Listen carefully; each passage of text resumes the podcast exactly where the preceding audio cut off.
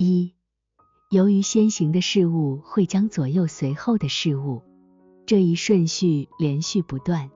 这一点从主所讲的每件事中都可以看出，特别是那段被称为主导文的祷告。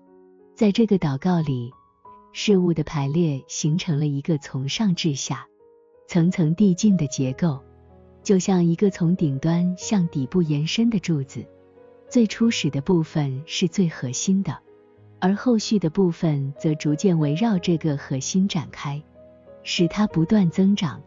最内在的事物普遍地统治那些在其外部的事物，即统治所有事物，因为这个最内在的事物决定了所有事物存在的本质。A.C. 七八四二，我发现思维中蕴含着无数的想法，并且这些想法按照一定的顺序从内而外展开。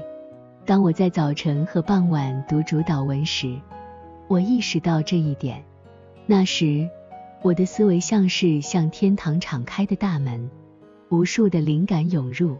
我清楚地感受到，从主导文中得到的思维被天堂的智慧充满。还有一些我难以表达或理解的想法，但我能感受到他们所带来的情感。令人惊讶的是，这些涌入的灵感每天都在变化，这使我意识到。主导文中包含的智慧远超过整个天堂所能理解的。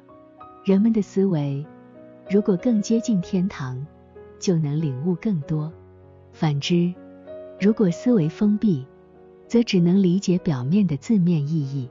A.C. 六千六百一十九三，天堂中的天使如同地上的人们一样，每天也诵读主导文。那时。